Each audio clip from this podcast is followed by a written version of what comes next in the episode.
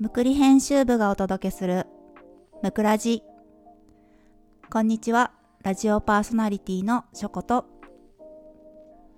アシスタントの編集長こと山さんです。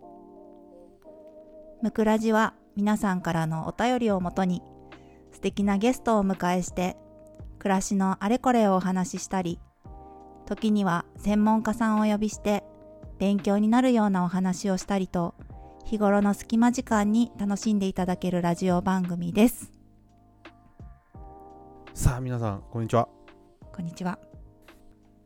まああの前回ね前々回とお便りをいただいて、はい。まあ、非常にもう嬉しすぎて次々とお便りが欲しいところではあるんですけども。で今回はですね新生活新学期始まったということで、まあ、ちょっとそのあたりの話をテーマにしたいなと思うんですけど、まあ、ズバリテーマはですねはい。新学期と衣替え身支度や収納スケジュール管理はどうされてますかと。うん。いうのをちょっとテーマに話を進めていきたいなと思うんですけどはい。しょこさんとか2人2人がガチ入学だったよね？そうですね。はいだから3人いて1人は新学期からの残り2人はもう環境自体がまるっと変わったじゃん、まあ、言うてそうですね。1週間ぐらいだけど、うん。どどうなの？調子は。子供たちの調子はどうなの？そうですね。もう子供たちはうん。なんか特にこう変わることなくやっぱりまあ高校生になった娘はあの帰ってきたらぐったりっていうか疲れて帰ってきてるんですけどなんか楽しそうに行ってますね。あ本当に、うん、本当によかったね。よかったよかった。仲のいいお友達もなんかね一緒に行けたりしたんだよね。そうですね、まあ、クラス離れたけどうちの子結構友達作り下手くそなんですけどもうなんかお友達できたよって言ってたので、あそうなの？今回早くできたみたいです。なんかほっとしましたすごく 高校ってあんまりこうクラス単位で動くことって少なかった僕の母校は。あ印象がなんか部活メイン？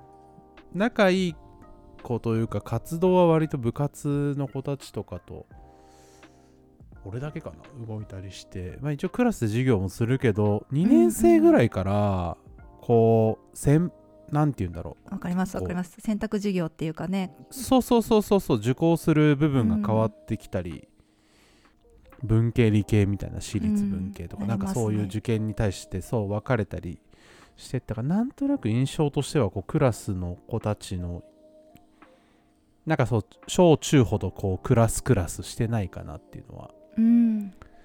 あったりするけどでもいいね。友達できたのはそうですよねかったねそれは一安心だねママとしては。そうですね。だいぶ安心しました。下の子は？まあでも中学は大体こうあれだよね、うん。ほぼエスカレーターというか。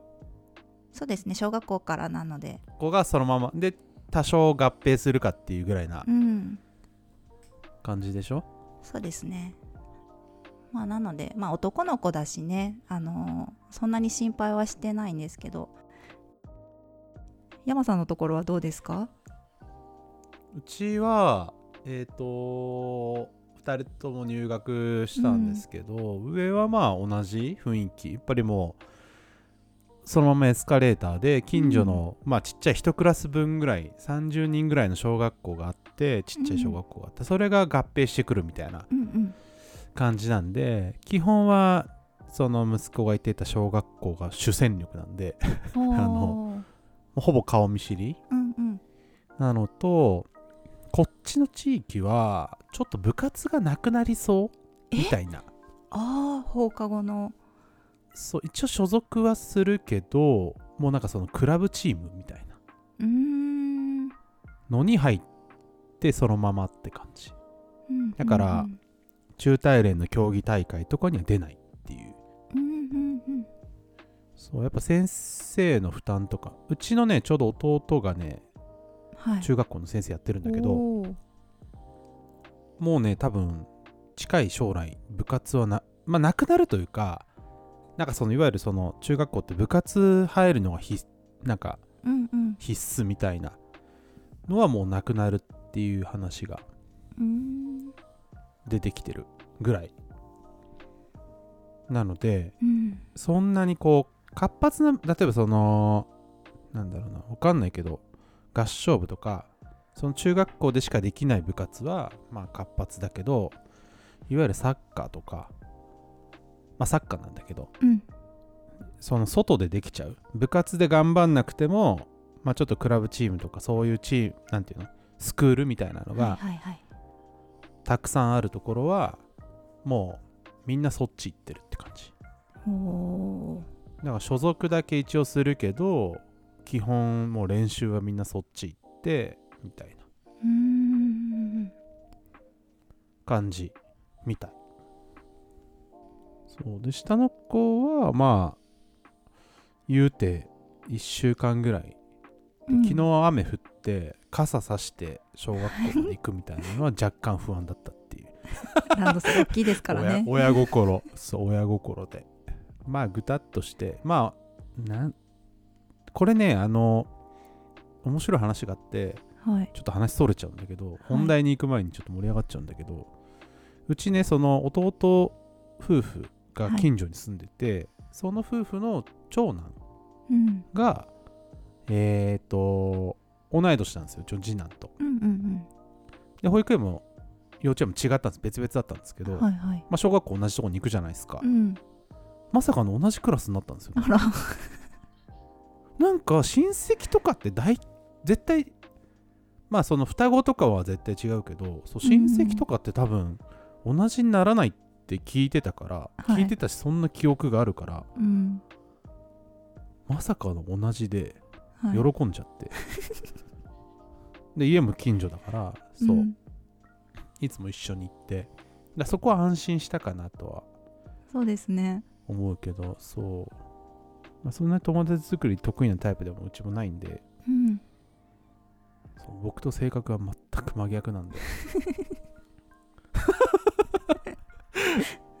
まあまあ真逆すぎて。まあねでも順調なスタートは切ったかなとは思うんだけどはい。まあその身支度とかね。うんうん。うちはね結構その身支度とか朝の時間がまあ下の子はちょっと若干早まったっていうのはあるんですけどはい。うちは結構もうざっくりなのよ。ももう着るなんかそそんなに細かく管理してない。ここに何を置くとかも管理そんなにしないし。ああそうなんですね。もそうだから箱用意しといて、まあ、ここはあなたの部屋みたいな、うん。一応机とここ大きいものは置いてここにこういうものは置いた方がいいよって話はするけどあとはもう特に。うんうん。なんかその動線でこれとこれを用意した方がいいとかうんなんかそのむくりのコラム読んでると明日着るものをここに置いてとかうん。皆さん結構やってるじゃないですか。咲いてますね まあここで言うとちょっとあれなんだけどああいうのまあ読んでるけど 読んでるけどそんなはいにうちは得意じゃない。はいはい。夫婦揃ってそんな得意じゃない。ねだから結構身支度コーナーとか収納グッズとか何がいいんだろうね。ほんうちに合うものは何がいいんだろうねとかって妻に話すんだけどうん。一斉書庫さんところとかは身支度とかってどうどういう風にやってるの？あとなんかおすすめのアイテムとか教えてほしいんだけど。そうですね。この質問くださってる方がその年代がわからないのでちょっとねいろいろ変わってくるんですけど、うん。えっと、私はこの小学校の低学年、まあ、3年生ぐらいまではよっぽどしっかりしていない限りはもうリビングに置いてしまうのが一番いいと思ってるんですよね。リビングというか、まあ、目の届くところ。なんて言うんだろうそラの身支度コーナーとか。そうですそうです。私あは本当に？和室に置いてました。あのスペースがあればの話ですよ。もちろん。ああまあもちろんね。あればの話なんですけどやっぱりと小学生の小学校の低学年のうちはやったって言ってもやってないことがとても多いのであの 自分でそれめっちゃあるけど。やったつもりうん。でいたけど本当はできてないっていうのがすごくあるんですよ。本人はすごく頑張ってやってるんだけど、足りないみたいなはい。ことがあるのでやっぱりまだ親のチェックが必要なんですよね、はい。なので、まあ、その子のねそのしっかり度とかにもよるんですけどまあ12年生ぐらいまではやっぱりチェックは必要なのでうんなんて言うんだろうランドセルの中を全部親が見るとかじゃなくて、うん。ちゃんとやったっていう声かけをしてあげるうん。っていうのが結構必要だと思うんですよね。なので私は見えるところに置いてました。で幼稚園の子は今度は自分でやりたいっていうのを尊重してあげるためにでも親の方が今度は不安じゃないですかまあさすがにね。できてるのかうんできてないのかっていうのが、うん。だから、まあ、一緒にできるようにっていうのもあって。あ距離が近い方がね。ってことそうですそうです。なだからそのなぜリビングに目目の届くところに置くのかっていう意味合いがちょっと変わってくるんですけど。小さいうちはその自主性を育ててあげるために一緒にこう一個一個教えてあげるために私はその近くに置いていて、まあ、例えばハンカチタオル入れたコップ入れた制服着よっかとか、まあ、体操服着る日だったら体操服着よっかとかうんなんかね帽子かぶったとかうんうん。一つ一つ、まあ、時間がねあの、まあ、働いてるお母さん多いのでそこまでできるかって言ったらちょっとできないかもしれないんですけどうん。でもだからといって全部用意してあげて全部あるものをそのまま子供がねあの詰めるだけとかってなると、うんうん今度これが小学生になった時に、うん。なんでお母さん用意してくれないのってなるし親もなんで小学生なのにできないのってなっちゃうと思うんですよね。うん。うんでも子供からしたら今までやってないのにできるわけないので。うんうんうん。なんかそういうのを育ててあげるためにも、まあ、できれば目の親の目の届きやすいところうん。に置いてあげるのがいいかなって思ってやってました。なるほど。そうだ。ちょっと1点忘れてたんで。はい。お便りいただいた方ちょっとだけそう読んでなかったんでえっとはい。ご紹介したいなと思うんですけどペンネームゆかりさん。新生活が始まり子供の身支度コーナーについて長く使える収納品応用の効く収納グッズを教えてほしいです。っていう方とさやかさん、衣替えの季節ですが子供服の季節外の洋服の保管方法をどうされているのか参考に知りたいですっていうのがあってはい。じゃあ忙しいパパママはある程度システマチックに結構むっくりのメンバーは割とうん。システマチックにしてる印象がある。うんうん。結構しっかりしてるよね。してますね。ねああいうのってみんな徐々にこう緩めていくのかな？ずっとシステマチックがいいのかな？まあその子供に自主的にやってもらいたいんだったらちょっとずつ緩めていって自分で引き出しから選んで取り出せるようになるとかもう初めのうちは並べといてあげて自分でカバンの中に入れてもらうっていうところから始めたらいいと思うんですけど。うんうん。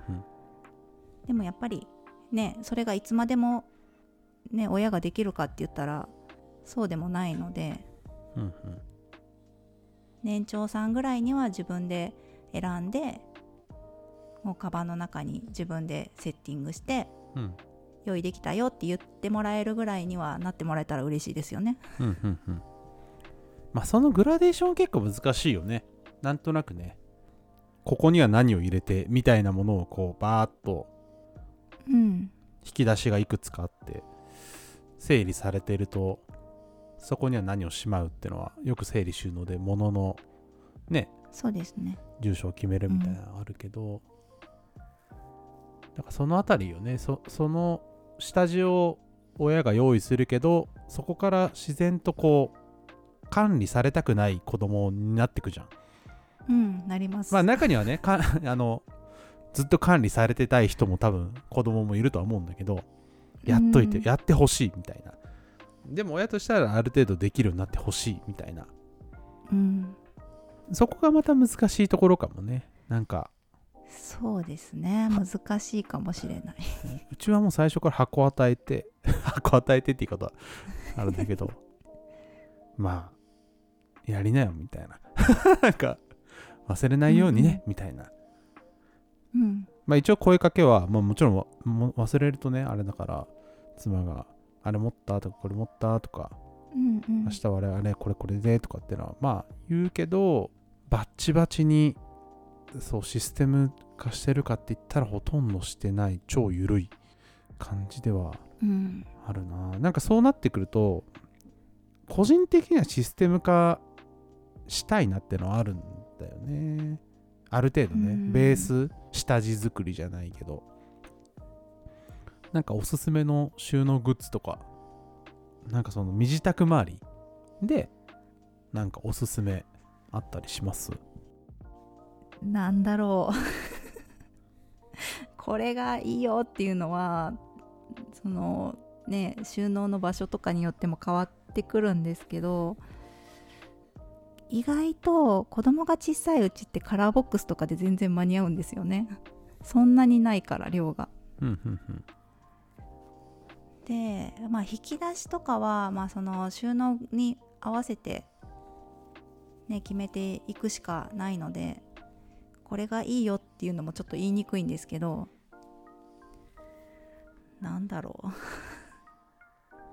ね大きなおもちゃとかだったら結構ね無印のあの柔らかい柔らかポリエチレンケースとかあの落としても痛くないしうん。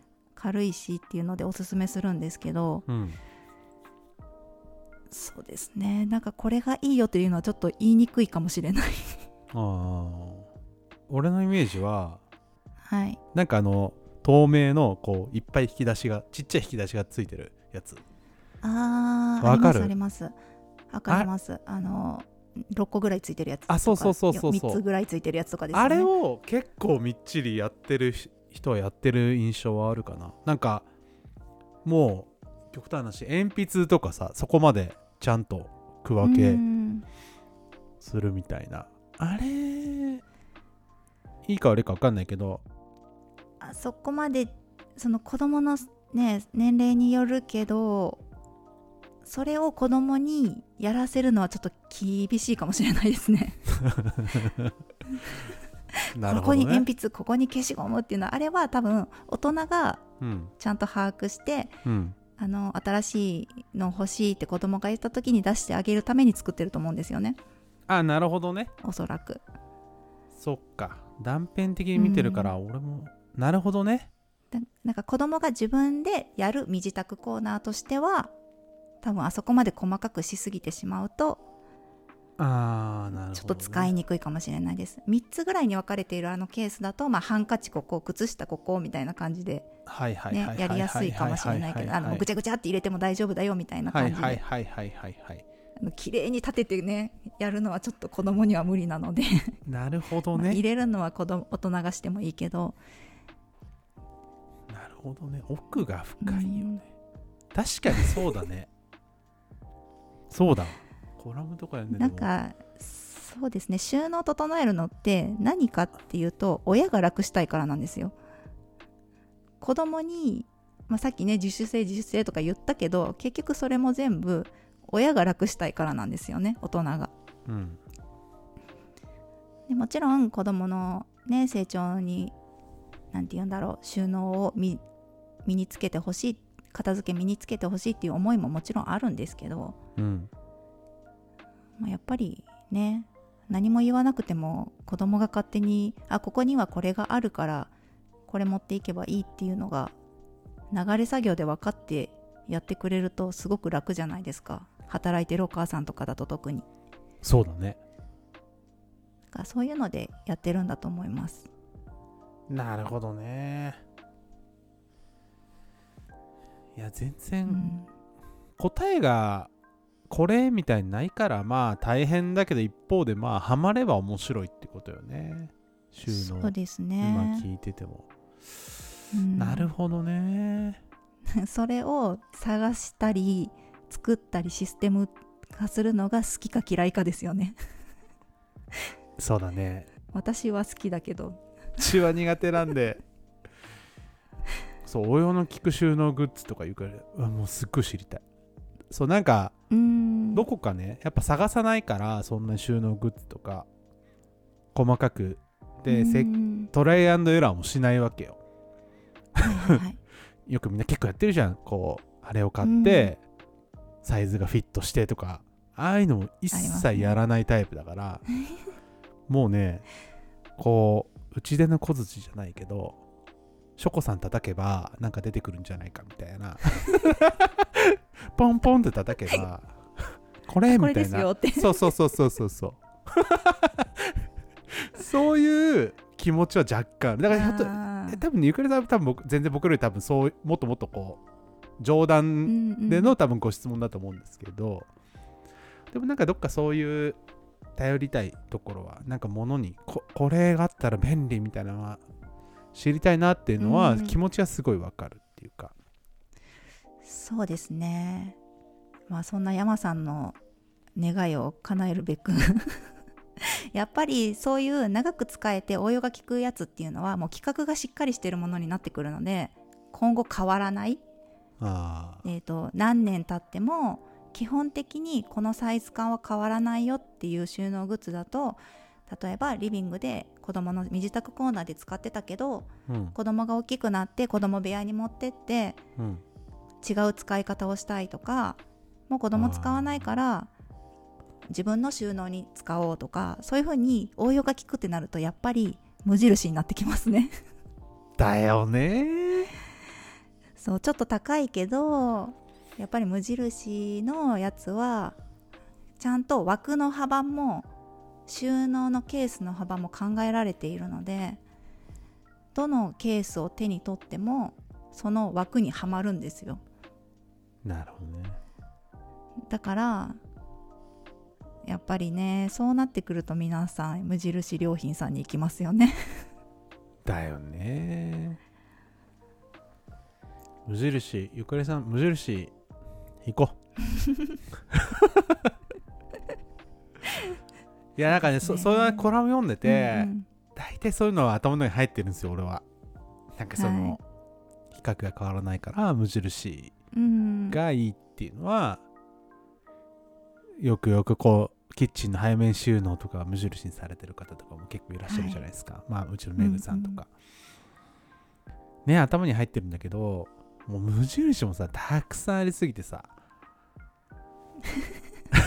いやそれが楽しいんだろみたいな世界だけど。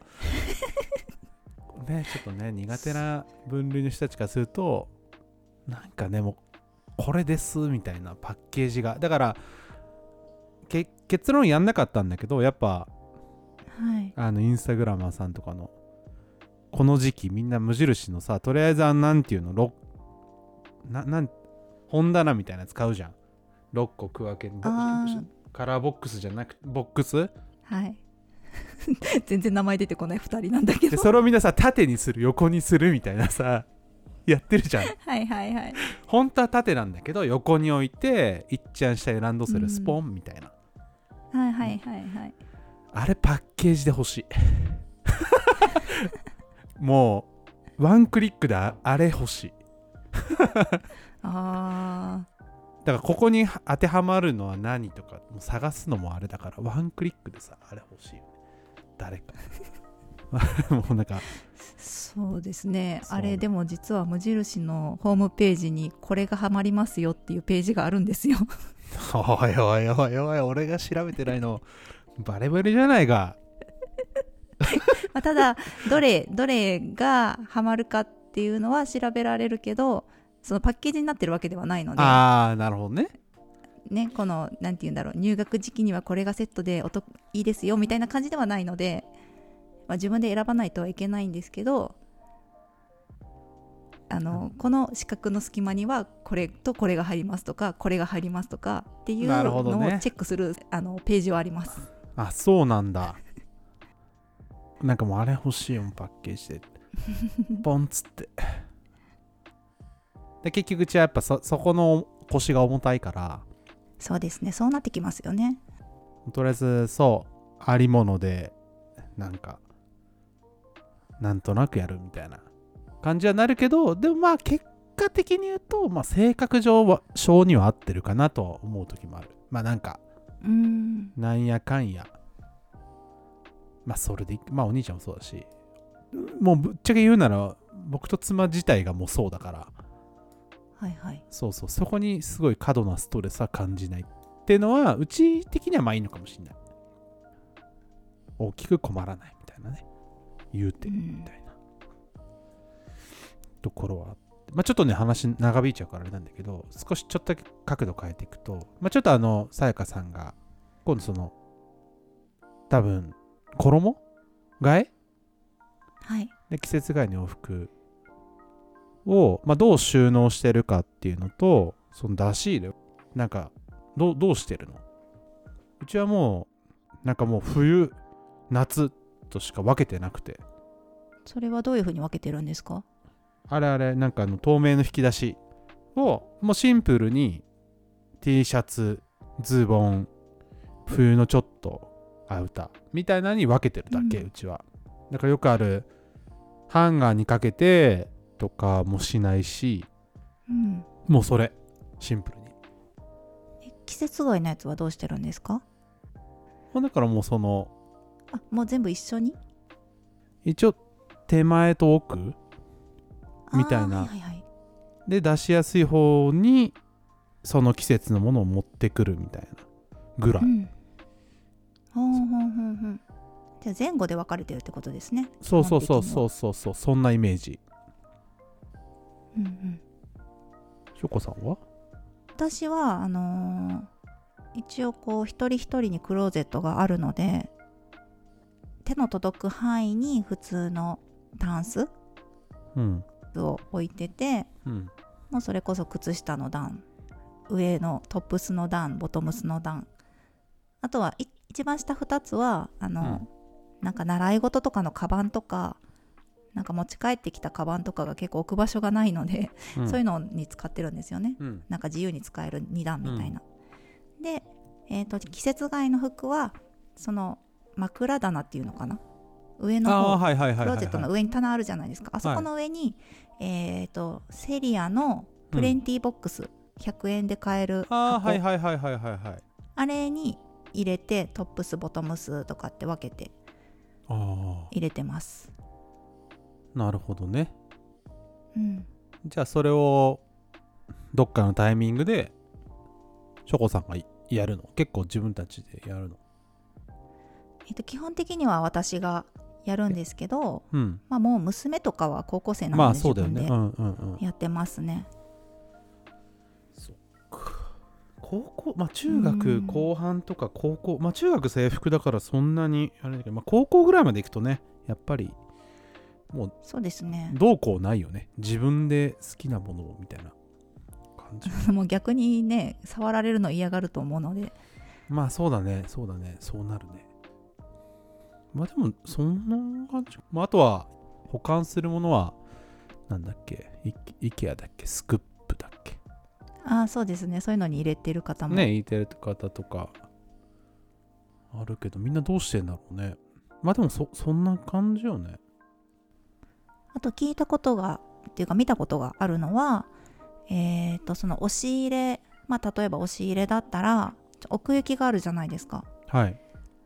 なので手前と奥に 2, 2個タンス引き出しを置いてそれをまるっと前後入れ替える。それうち好きかも。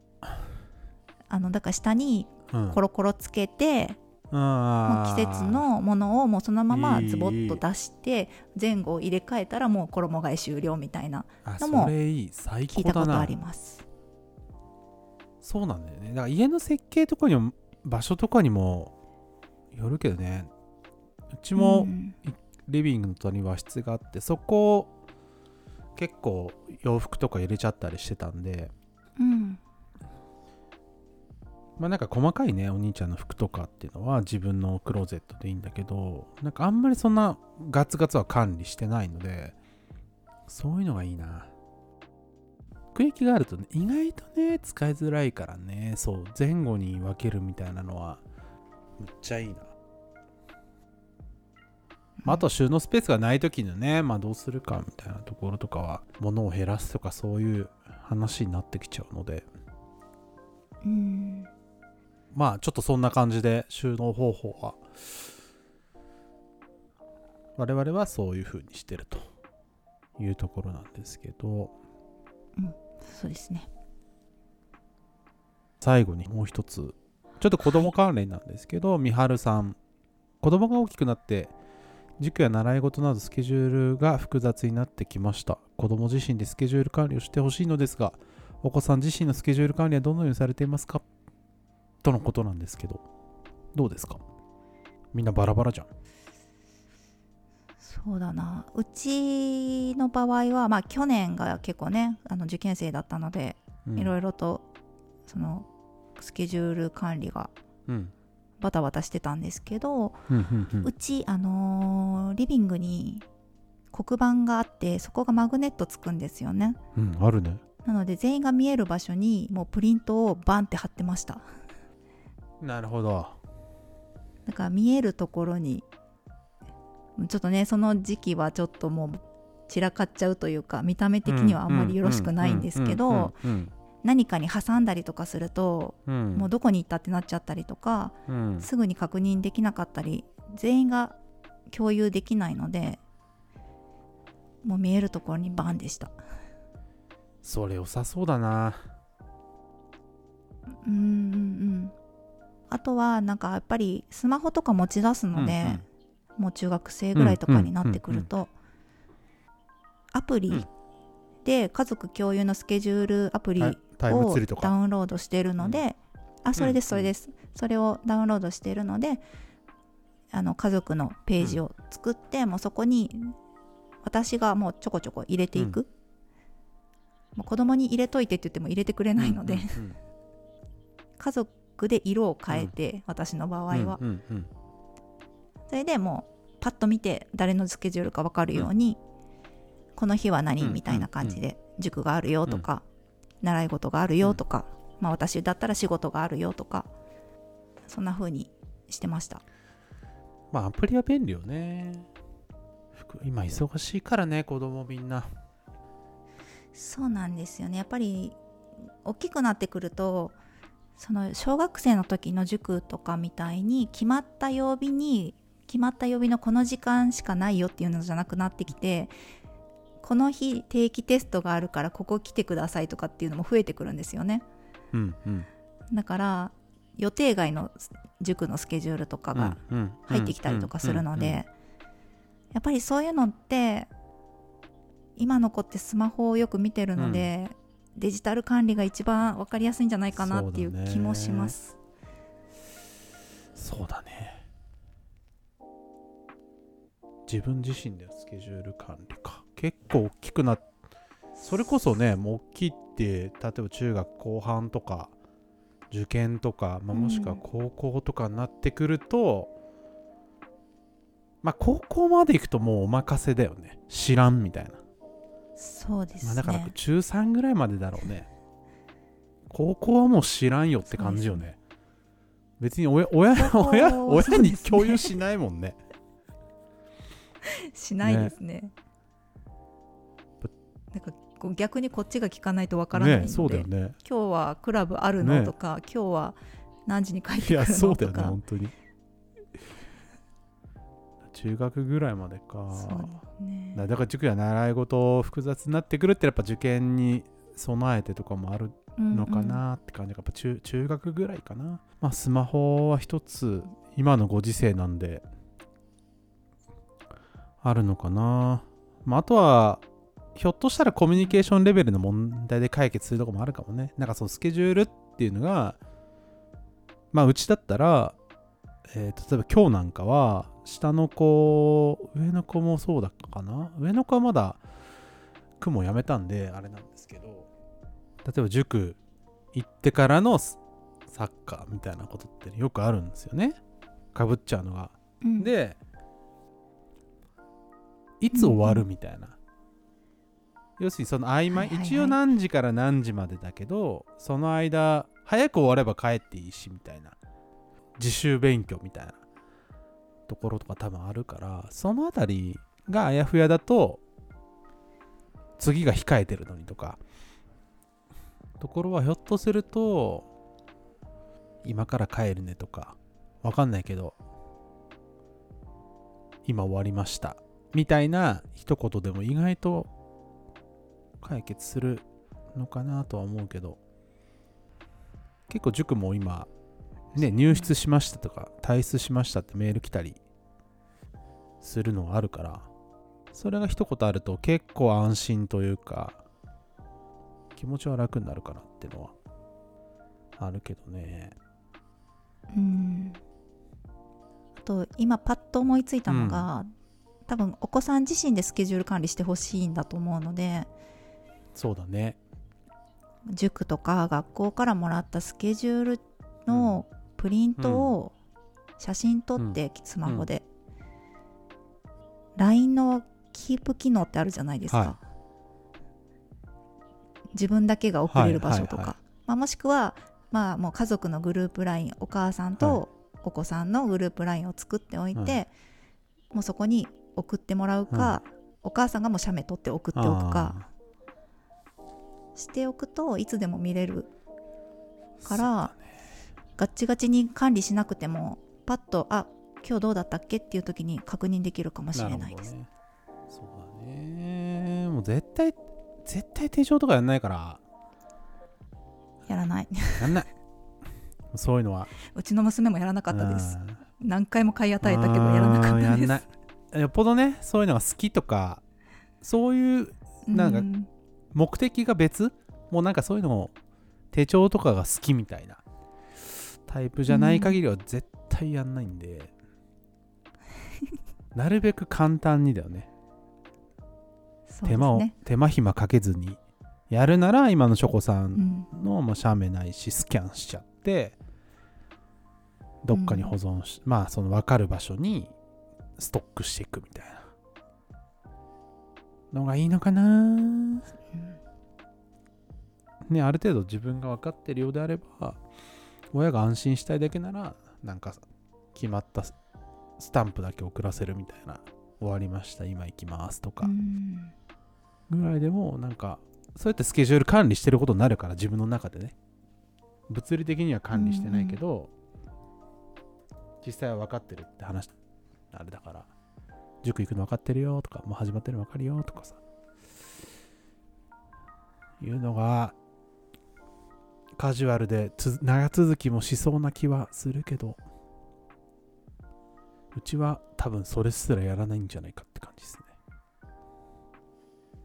ね。習い事がね始まる時間が結構きっちりしている習い事だったらいいのかもしれないけどうちはそうだから例えばサッカーのクラブチームなんかはスタートが決まってるから団体スポーツってもうスタートみんな揃ってから4時からスタート4時半からスタートって言ったら4時半にはみんな集合しないといけないからみんなと一緒に始まるっていう意識があるとなんかそのその前に何かがあったとしてもお尻は分かりやすいよね。諦めなきゃいけないとかもう今終わらせなきゃいけないとかってのがあるけど、うん。意外とその習い事はお尻決まんないじゃん。今日の教材とかまあその1時間何十分の講師が終わったら、あとは自由みたいだと結構やれちゃうことはやれちゃうしその後何かクラブ活動があってもそれも個人練習とかなんていうの？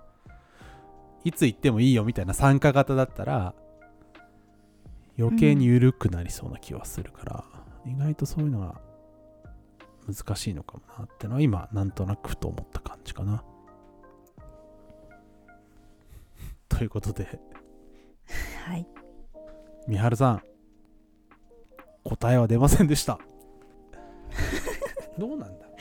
毎度のセリフですね。毎度のセリフだけどまあでもやっぱり緩くやっててもまあ意外といけるってのはあるっちゃあるかな。まあどこにこう心理的な負担というか心配とかがあるかにもよるけどもしこのラジオを聞いてねいやちゃうんですともう少しこうこれこれこうですみたいな具体的な質問とかがあったらまたお便りお寄せいただけるとどこかで隙間でこうあなるほどねみたいな。